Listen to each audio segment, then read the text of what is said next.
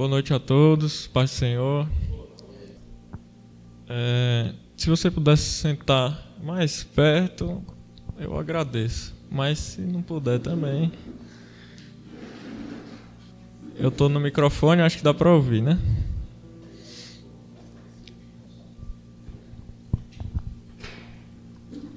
É porque tá frio, gente.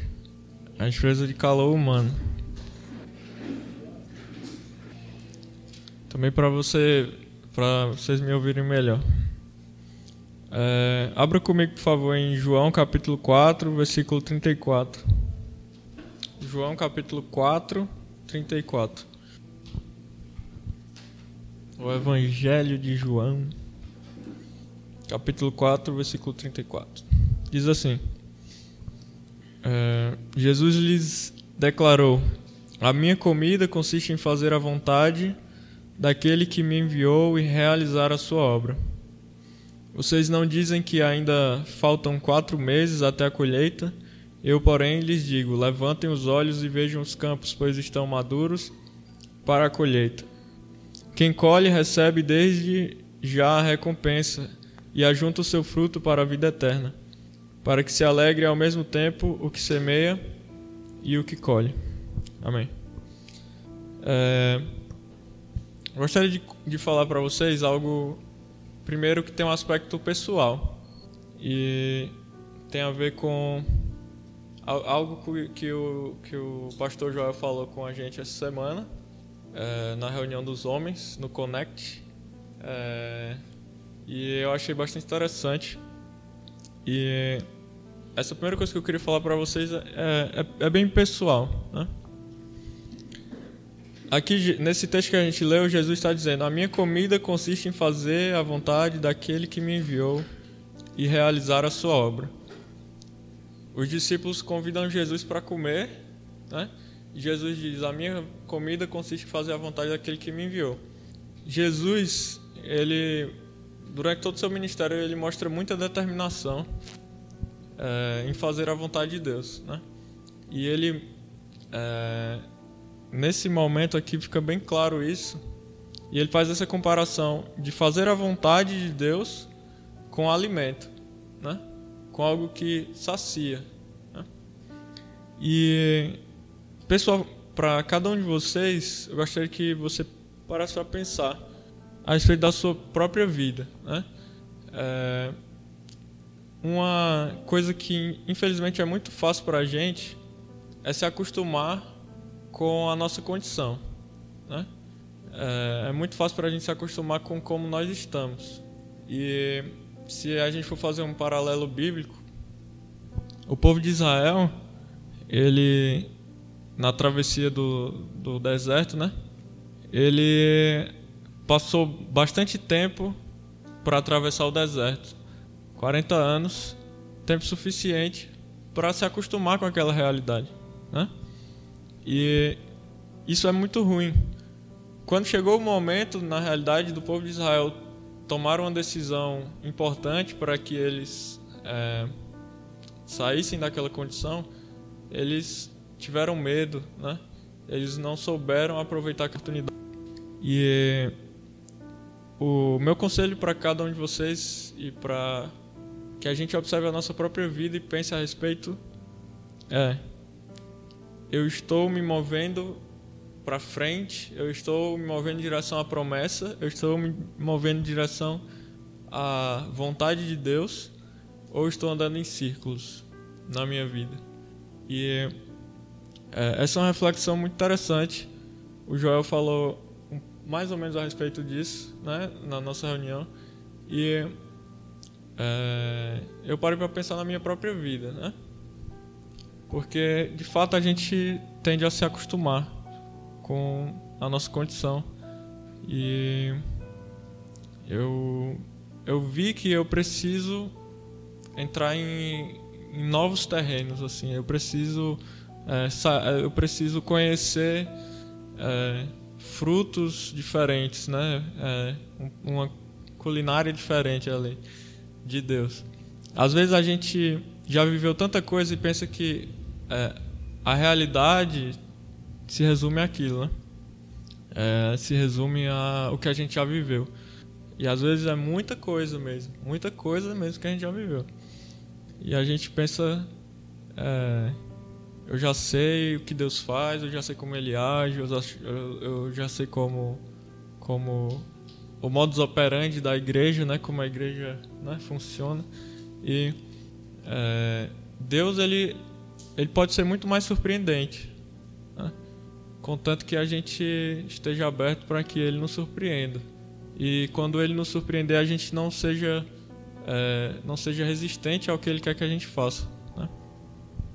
Porque não adianta a gente é, dizer que quer viver coisas novas, quer fazer coisas novas, e quando Deus submete a gente ao desafio de fazer coisas novas, a gente é resistente e acaba, né? Como um colega meu falou comigo essa semana, Isaú, ele falou assim: que um pregador, é, certa, certa vez ele estava conversando com um jovem e ele disse assim: Você é tão ateu, assim, você é o tipo de ateu. Ele está falando com uma pessoa que era ateia. E ele disse assim: Você é tão ateu, incrédulo, não querendo ofender a pessoa, mas para ela eu acho que é até um elogio. Mas você é, tão, você é tão ateu que se Deus aparecer diante de você aqui, você não vai acreditar. Você vai pensar que você está tendo uma alucinação, né? É, e às vezes a gente a gente age da mesma forma com Deus. A gente pede uma mudança, a gente pede é, algo diferente na nossa vida. E quando Deus propõe para a gente fazer, a gente rejeita e a gente dá as costas e aí não tem mudança, né? É, mas isso é apenas uma pequena, uma breve é, instigada para cada um de nós, porque não quero me aprofundar nisso, porque eu acredito que isso é muito, muito pessoal, sabe? É, cada um de nós pode estar em estados bem diferentes é, dessa, dessa mudança, dessa, dessa virada, né? É, de repente você está entrando no deserto, às vezes você já está prestes a sair dele. Então, é, mas eu acredito que a nossa disposição a fazer a vontade de Deus, assim como Jesus né, estava disposto, e a nossa atenção em fazer a vontade de Deus nos proporciona passar pelo deserto mais ou menos rápido. Né? Depende de como a gente esteja disposto. Né? Depende de quanto a gente esteja atento. É... E eu quero viver coisas novas em Deus, amém? Eu acredito que todos vocês querem viver uma vida nova em todos os, os ângulos, né? É, e muita coisa depende de, de, como a gente vai caminhar, de como a gente vai agir. Né? Mas, como eu disse, não é exatamente sobre isso que eu gostaria de falar. É uma direção que eu acredito que tem a ver com a igreja em si, em si né, como um todo, e não, não um ponto pessoal. É, é sobre isso que eu gostaria de falar hoje. E é algo que eu já falei, mas é, vou falar de novo, que é sobre evangelismo. Né? É, eu acredito que eu acredito que para nós como igreja é, esse é um, digamos assim, um ponto importante para o agora, se é que vocês estão me entendendo ao que Deus pede de nós agora, é, como igreja. Né? E gostaria de falar um pouco sobre isso. Né? É, vamos passear, vamos para 1 João, capítulo 4.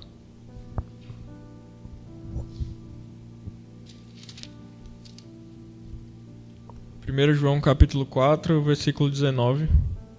É, do versículo 19 ao 21 diz assim: Nós amamos porque ele nos amou primeiro. Se alguém disser amo a Deus, mas odiar o seu irmão, esse é mentiroso.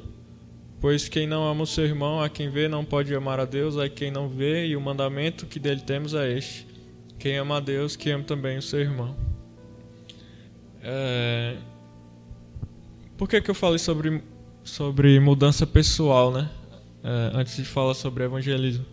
É porque eu acredito bastante que o evangelismo, ele, é, principalmente para mim, certo? Porque eu me sinto é, vocacionado para isso, não e eu vou dizer para você que o principal objetivo que eu tenho essa paixão assim por pelo evangelismo não é pelo ministério evangelístico tradicional em que as pessoas pregam para multidões e é, veem grandes quantidades de pessoas é, entregando a sua vida para Jesus.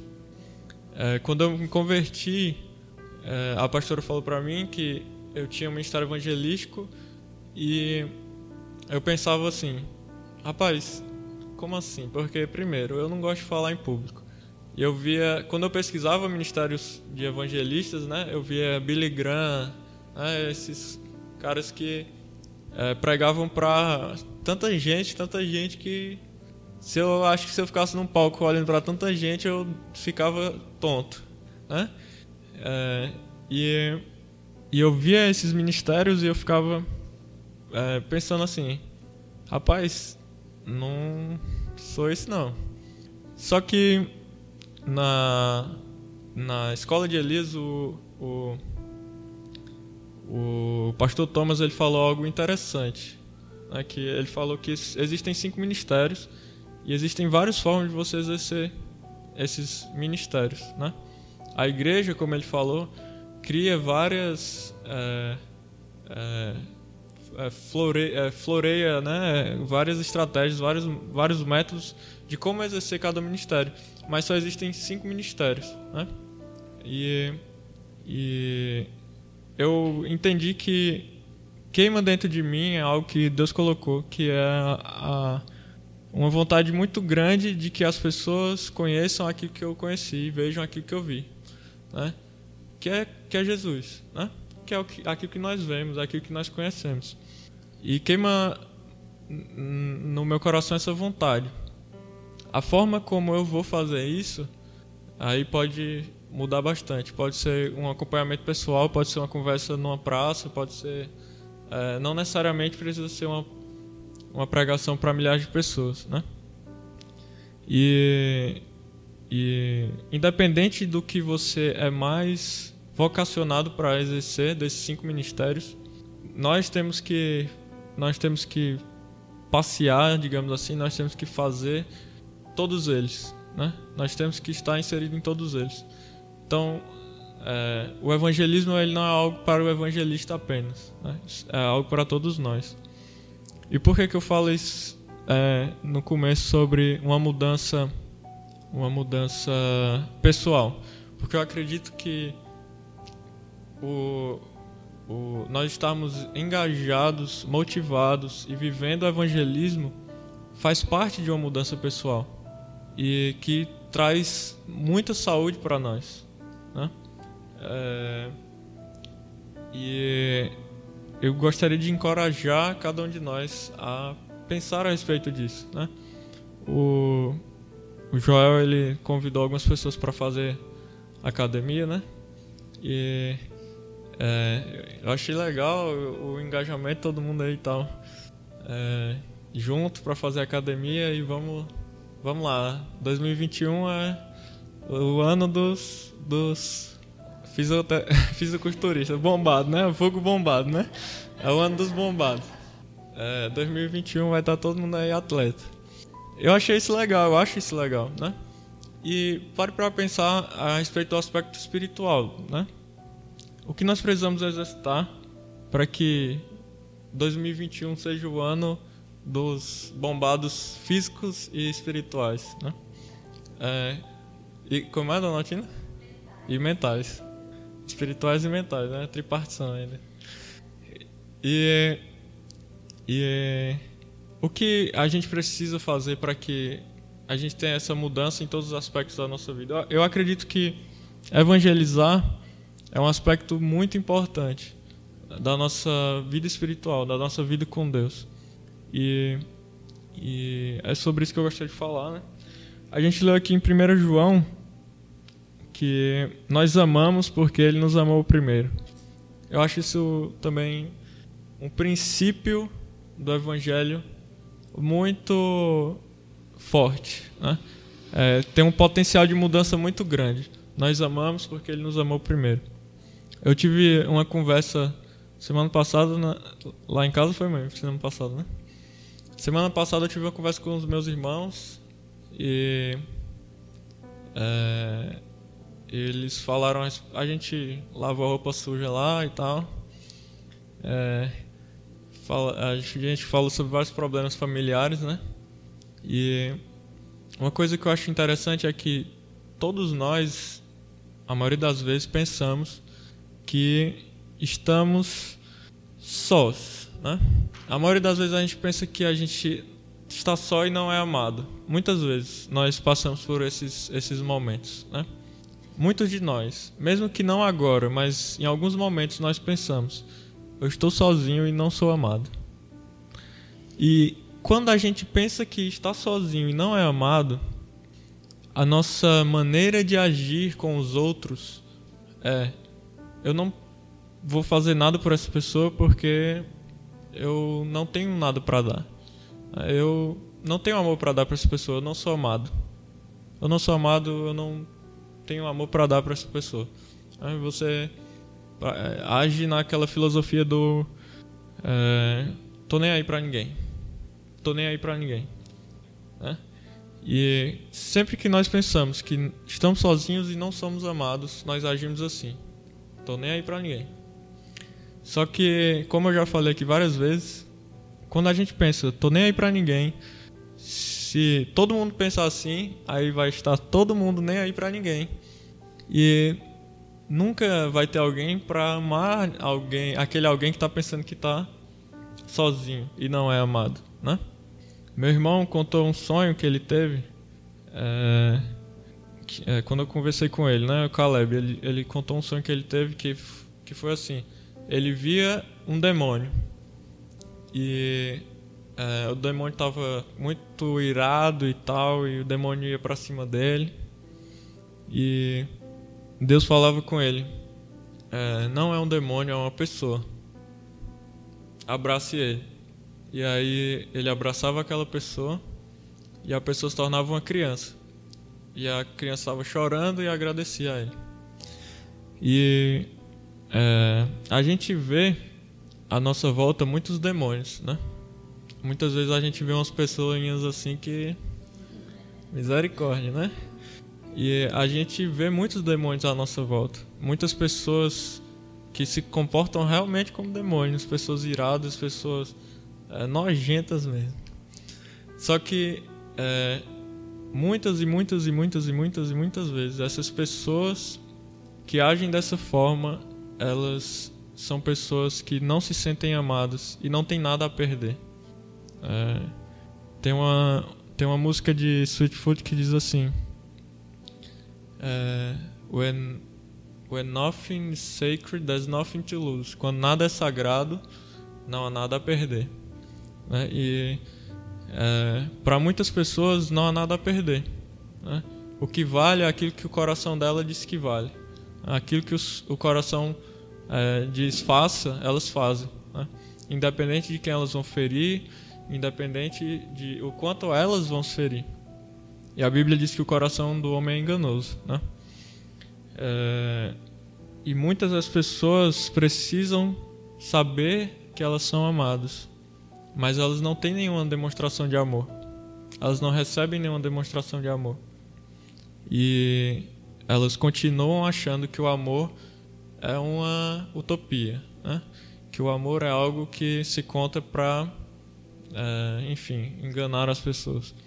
E quando a gente sabe que nós somos amados, nós não estamos sozinhos, nós não estamos sozinhos e somos amados por Deus, isso muda a nossa história. Isso muda a história de outras pessoas. Quando eu conheci a Jesus, uma coisa que a pastora falou naquele dia que ela falou para mim sobre Jesus é que ele escutava as minhas orações, né? E, e saber que Deus escutava as minhas orações foi algo chave para que eu entendesse que eu não estava sozinho e que eu era amado. E é, entendermos que nós não estamos sozinhos, somos amados, é algo muito chave para que a gente também possa compartilhar esse amor que nós recebemos. É, quando nós temos essa compreensão, não importa o nosso cenário, a gente nunca está só. Né? Os primeiros cristãos eles passaram por coisas terríveis, né? perseguição, morte, prisão, é, açoite e muitos deles passavam por essas coisas cantando, adorando a Deus. Né? A Bíblia conta o relato de Paulo e Silas na prisão, adorando a Deus. E eles sabiam que eles não estavam sós. Independente de, da nossa condição atual, é, quando a gente tem essa compreensão, as coisas são diferentes para nós. Independente de se o irmão da nossa igreja ele é, nos, é nosso amigo ou não, ou se é, a gente tem uma una comunhão aqui, mas se nós sabemos que nós não estamos sozinhos, que Deus está conosco, que nós somos amados por Ele, nós amamos e nós mudamos tudo à nossa volta. Nós mudamos tudo à nossa volta. A nossa casa se torna uma casa diferente. É... Enfim, a nossa vida se torna uma vida diferente. Nosso relacionamento com as pessoas é mudado por essa verdade. Só que a gente precisa deixar que ela mude a nossa vida. E o diabo está aí trabalhando incessantemente, fazendo hora extra e 24 horas, querendo que querendo nos fazer acreditar diferente, querendo nos fazer acreditar que nós estamos sozinhos. Né?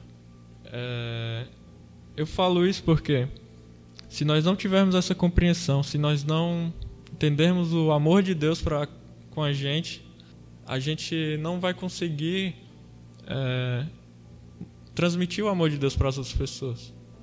Se a gente não entende o quanto nós somos amados, a gente não consegue. É, evangelismo não é sobre a gente ir falar de Jesus, dizer Jesus te ama para as pessoas, falar um roteiro, né? falar versículos bíblicos. Eu não acredito nesse tipo de evangelismo, apenas o ato de você fazer aquela coisa. É, evangelismo é sobre a gente compartilhar amor a eficiência do evangelismo, por assim dizer, né? É, é quando a gente se liga a alguém. Né?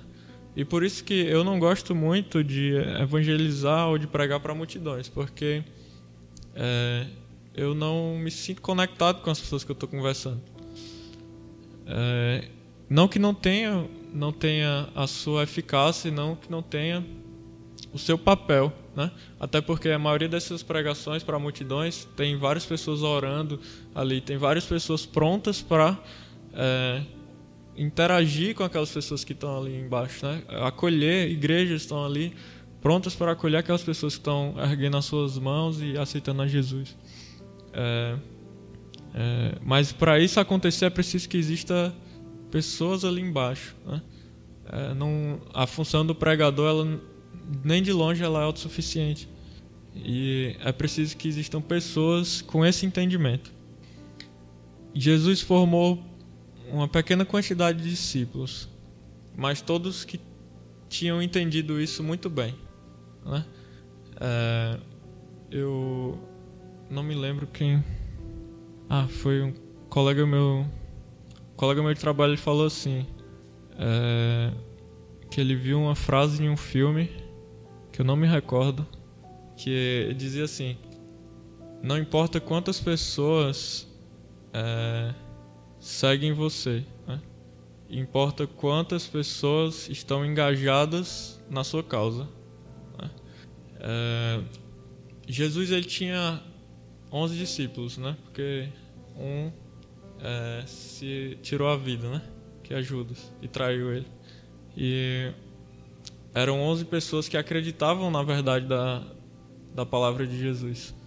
E foram 11 pessoas que mudaram o mundo.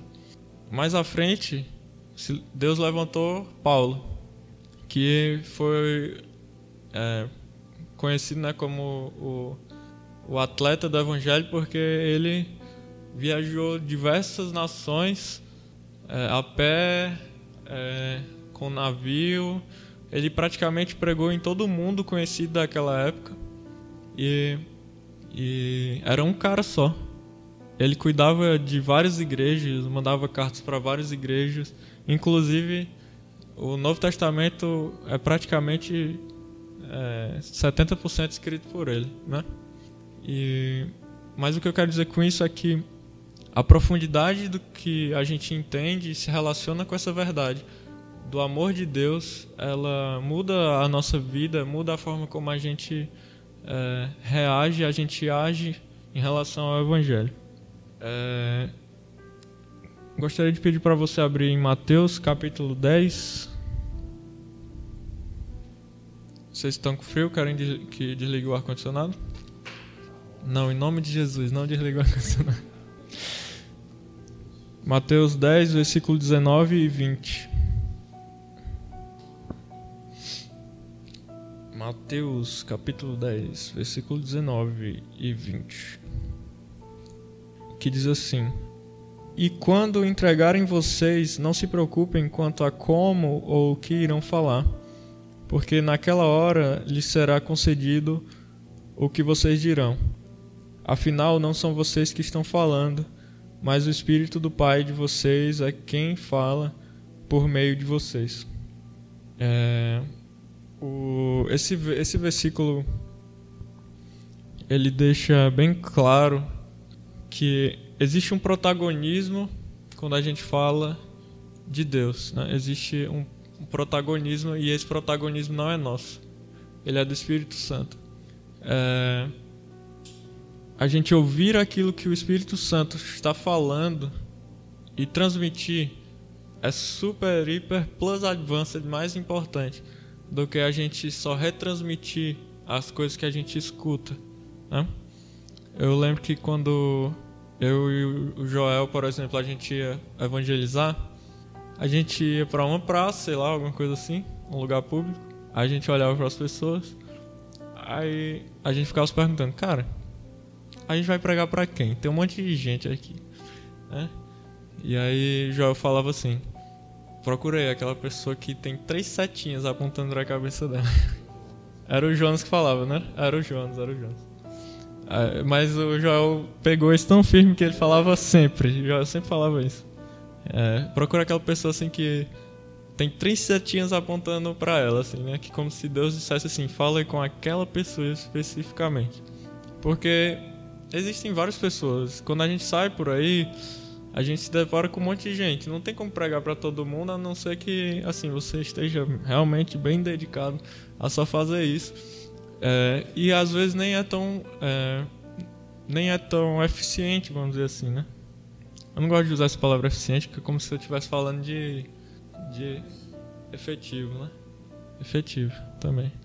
É, é, mas o mais importante é você reproduzir aquilo que o Espírito Santo fala para você e você está atento para isso. Muitas vezes não é muita coisa, né? O Matheus contou um testemunho pra gente também é, sobre umas moças que ele levou no Uber e tal, e Deus deu uma visão para ele, né? É, eu não vou contar porque é muito específico e eu também não me lembro direito, senão eu vou contar errado. Mas é, Deus deu uma visão para ele e ele falou aquilo que ele viu, né? Isso é muito mais importante do que a gente é, apenas retransmitir algumas mensagens prontas, né? É, existe um protagonismo do Espírito Santo. E também é importante a gente entender esse protagonismo para que a gente não fique é, paranoico e fique se culpando, ou muitas vezes, pior ainda do que isso, fique se orgulhando é, do que a gente fez ou do que a gente conseguiu. Porque é, os dois lados da moeda, tanto se culpar quanto se orgulhar, são tolice. Né? Porque quem faz a obra, quem, faz a, quem, é, quem convence o homem é o Espírito Santo. Então não adianta você é, ser muito eloquente, usar toda a lógica formal e matemática, provar para a pessoa que ela precisa se arrepender, precisa aceitar a sua vida, entregar a Jesus, aceitar Jesus, entregar a sua vida a Jesus, né? É, e não adianta você apenas discursar a respeito, porque muitas vezes ela não vai se convencer, as pessoas não vão se convencer. Mas é o papel do Espírito Santo convencer as pessoas. Então, as duas coisas, não incorra nesses dois erros, nem se culpar, nem se orgulhar. As pessoas que conhecem Jesus, através da sua vida, você foi um mero condutor da vontade do Espírito Santo. E as pessoas que não conhecem a Jesus, mesmo você tendo pregado para elas, não, não cabe a você convencê-las. Não cabe a você usar. Às vezes, isso é importante também para que a gente não tente usar é, recursos que nós não temos, né? Tipo assim, tentar convencer as pessoas com coisas e promessas e é, propagandas de Jesus que não existem, né?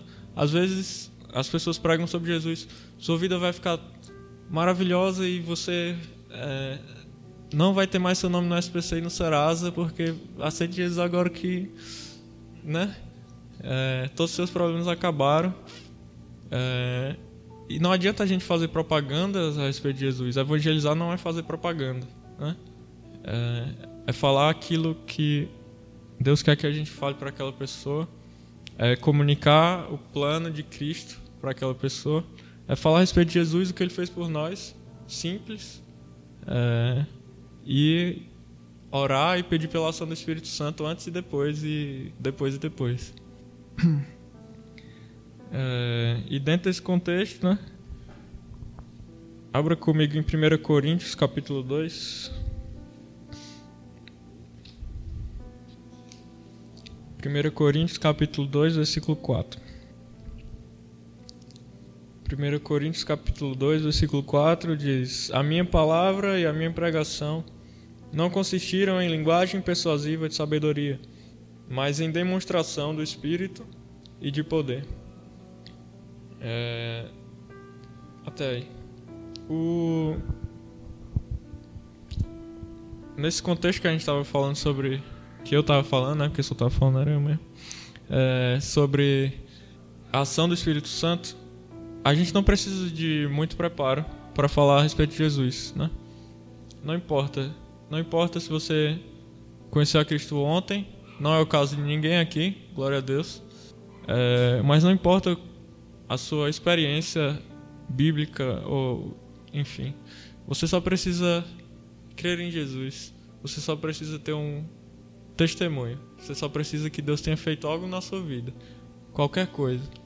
Se você crê em Cristo, se você foi transformado pelo poder do Espírito Santo, se você é uma nova criatura em Jesus, acredito que todos aqui são. Você já pode falar de Jesus com as suas palavras, sem eloquência, como está aqui. É... Paulo fala que não foi com palavras de sabedoria, persuasivas de sabedoria humana. Né? Então não, não, você não precisa de palavras persuasivas. Você não precisa ser eloquente, não precisa ter um curso. É... E é isso.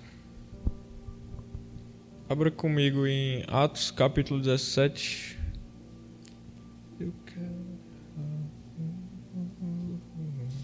Atos capítulo 17, versículo 16.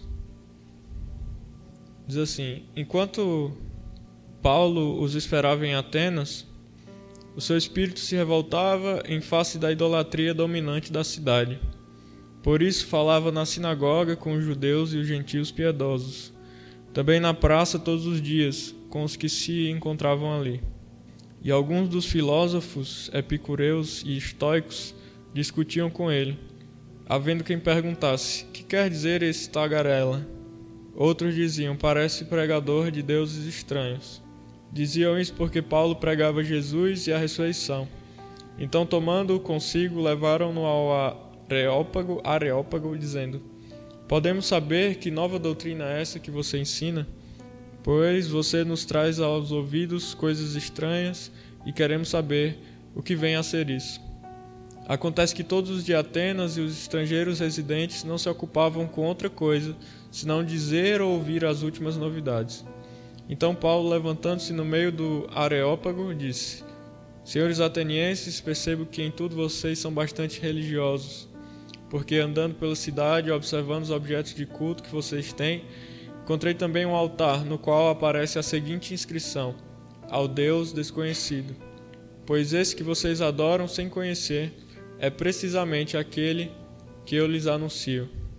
O Deus que fez o mundo e tudo que nele existe, sendo ele Senhor do céu e da terra, não habita em santuários feitos por mãos humanas, nem é servido por mãos humanas, como se precisasse de alguma coisa, pois ele mesmo é quem a todos dá vida, respiração e tudo mais. Até aí. É, eu acho muito interessante a. Eu acho que a maioria do, de nós, quando lê esse texto, acha interessante a criatividade e a atenção de Paulo, né? E o quanto Deus usou ele em usar um exemplo é, tão oportuno. Ele passou pela cidade e viu uma, um, uma oferenda para um Deus desconhecido. E realmente isso é curioso, né? É, a pessoa faz uma oferenda lá para um Deus desconhecido. E Paulo pegou essa oportunidade para falar a respeito de Jesus. Né? De repente alguém teve alguma, recebeu alguma bênção lá, alguma coisa. É, às vezes foi um marinheiro. Vou, vou, vou imaginar coisas que não estão na Bíblia, tá bom? Às vezes foi um, um marinheiro, estava lá passando por uma tempestade, aí ele pediu a um Deus desconhecido me ajuda e deu certo, aí ele foi lá e deixou uma, uma oferenda lá na, em Atenas. Né? E às vezes, é, vamos, supor que vamos imaginar, vamos viajar, gente, vamos viajar. Esse marinheiro estava lá ouvindo a pregação de Paulo, né? Paulo falando sobre, ó, esse Deus desconhecido é o Deus que fez todas as coisas. E aí ele começa a falar sobre Deus, sobre Jesus. E aquele marinheiro que não sabia em quem acreditar, ele vai e aceita Jesus, né? Som, poderia ser um roteirista de filme, viu, gente? É, e, e eu acho legal o olhar de atenção e como Paulo ele conseguia ligar tudo a, a Jesus e render a Jesus, sabe? Eu acho isso muito bom e acho muito importante que a gente tenha essa visão.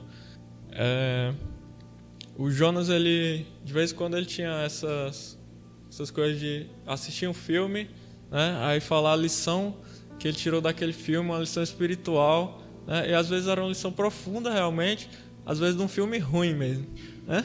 É, e eu acho muito legal que a gente tenha essa essa essa atenção porque é, Provérbios capítulo 3 diz que é, reconhece em todos os teus caminhos, né? A Bíblia fala que a gente precisa aprender a reconhecer a Deus em todos os caminhos. E para mim isso sempre isso sempre teve a ver com saber o que Deus está fazendo, né? É, o mundo está tá um caos, né? E parece que está cada vez pior.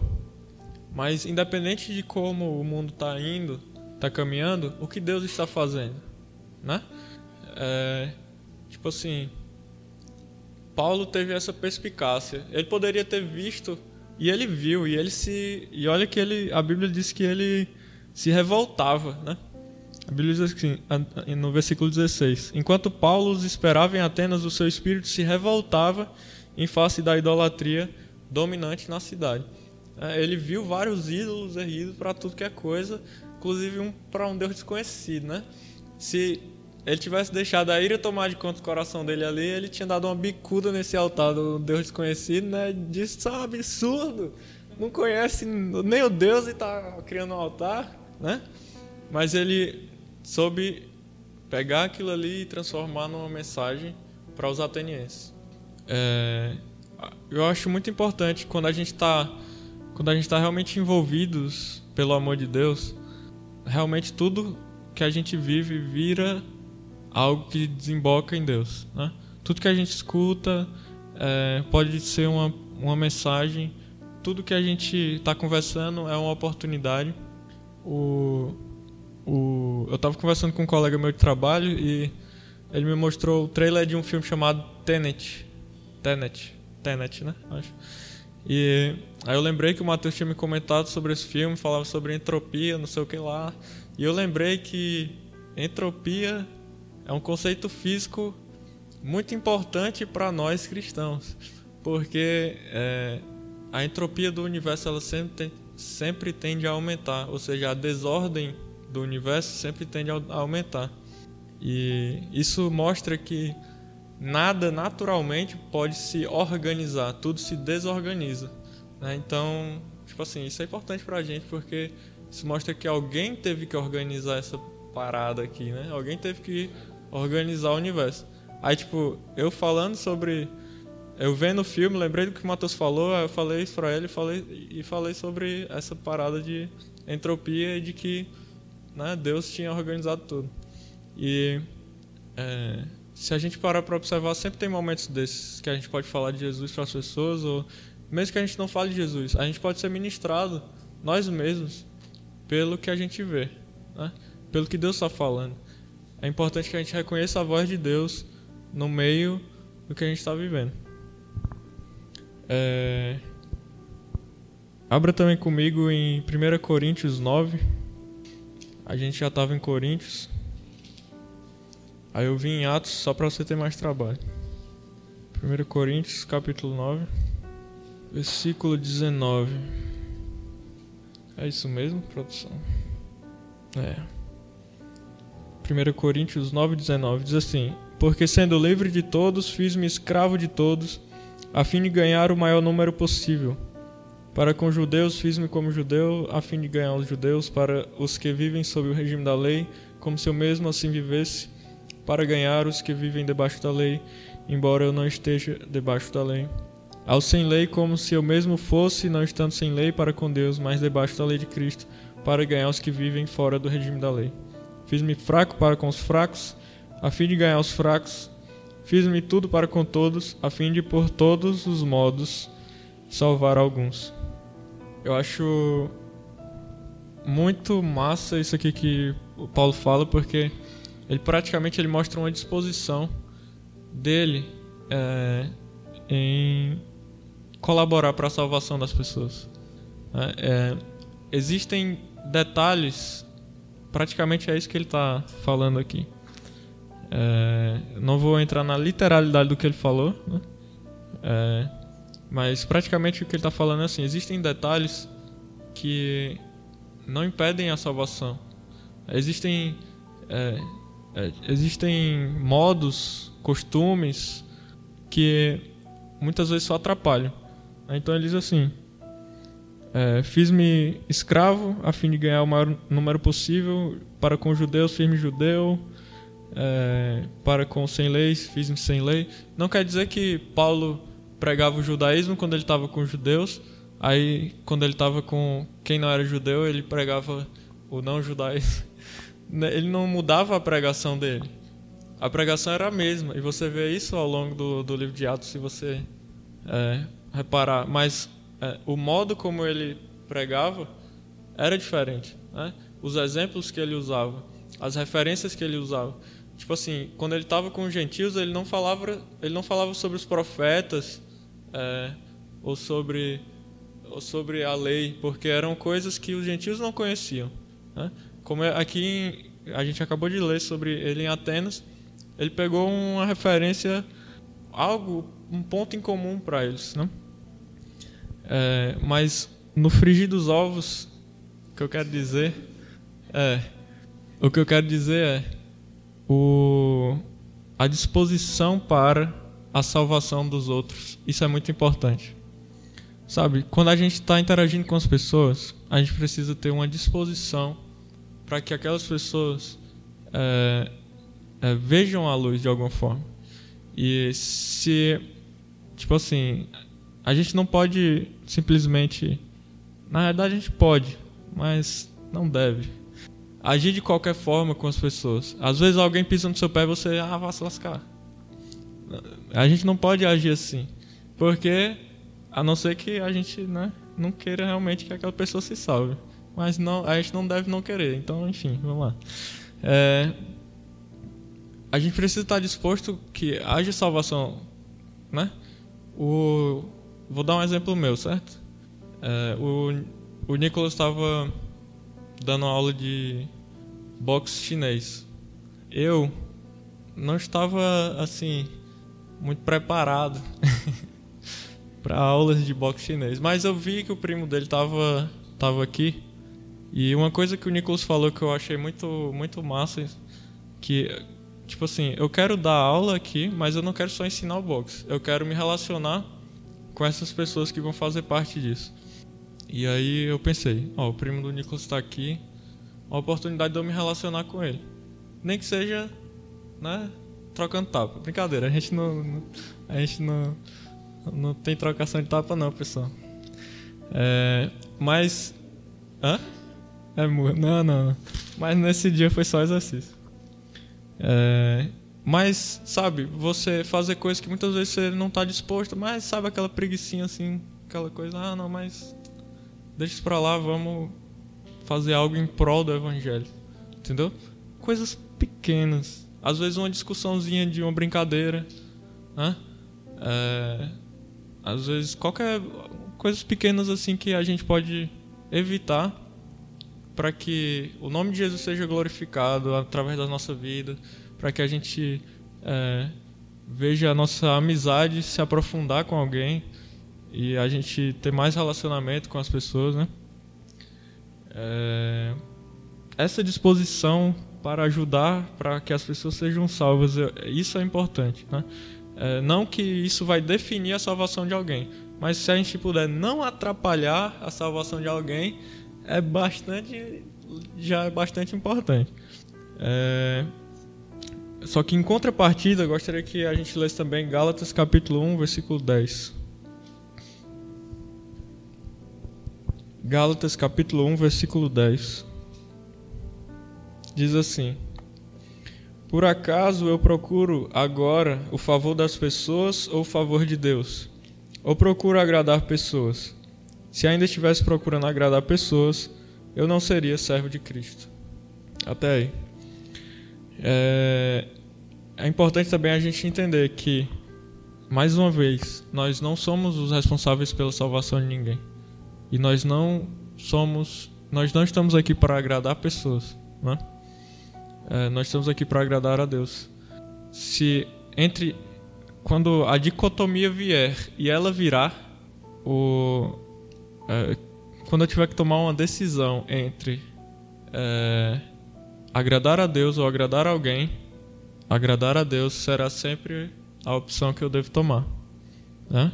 É, se eu tiver que ser sincero com alguém, trazer uma correção com amor, mas se eu tiver que trazer uma correção, ou se eu tiver que ser duro com alguém, muitas vezes é, é necessário ser duro com as pessoas é, no relacionamento eu preciso ser duro se essa for a vontade de Deus e se for isso que agrada a Deus. Né? É, nós não temos que ser bajuladores, né? ser aquele pessoal que fica ah, nhê, nhê, nhê, com todo mundo. É, nem, ser, nem deixar de ser sincero, nem deixar de ser é, quem nós somos. Não precisamos é, ser animadores de, de, de torcida, assim, de palco, de enfim, deixar de ser quem nós somos para que as pessoas se aproximem de Cristo. A gente não precisa. A gente só precisa atrapalhar menos, né? Como eu falei, está disposto a ajudar, mas nós não precisamos deixar de ser quem nós somos. É... E para finalizar, gostaria que a gente lesse 1 João capítulo 1. João de novo, né? Eu comecei em João aí. 1 João capítulo 1, versículo 3. Que diz assim: O que vimos e ouvimos, anunciamos também a vocês, para que também vocês tenham comunhão conosco. Ora, a nossa comunhão é com o Pai e com seu Filho, Jesus Cristo. O que vimos e ouvimos, nós anunciamos a vocês isso é falar de Jesus, isso é evangelizar. É falar o que vimos e ouvimos. É falar sobre o nosso testemunho. É, é ser sinceros né? e estar disposto a ampliar o nosso rol de amigos. A estar disposto a fazer amigos de verdade, de verdade mesmo, assim. De verdade, verdadeira. Porque é, quando nós tivermos a oportunidade de falar de Jesus para alguém, nós pudermos voltar lá e falar com aquela mesma pessoa e, né, é, conhecermos a realidade daquela pessoa, visitarmos a casa daquela pessoa, é, brincarmos com aquela pessoa de alguma coisa, compartilharmos a nossa vida com aquela pessoa. Isso é evangelizar no nível mais legal possível. É, quando a gente tiver a oportunidade de falar para alguém que a gente nunca vai ver, isso também é evangelizar. Mas se nós pudermos desenvolver uma amizade com alguém, uma amizade genuína, isso é muito muito lindo assim, isso é, é uma oportunidade muito muito única.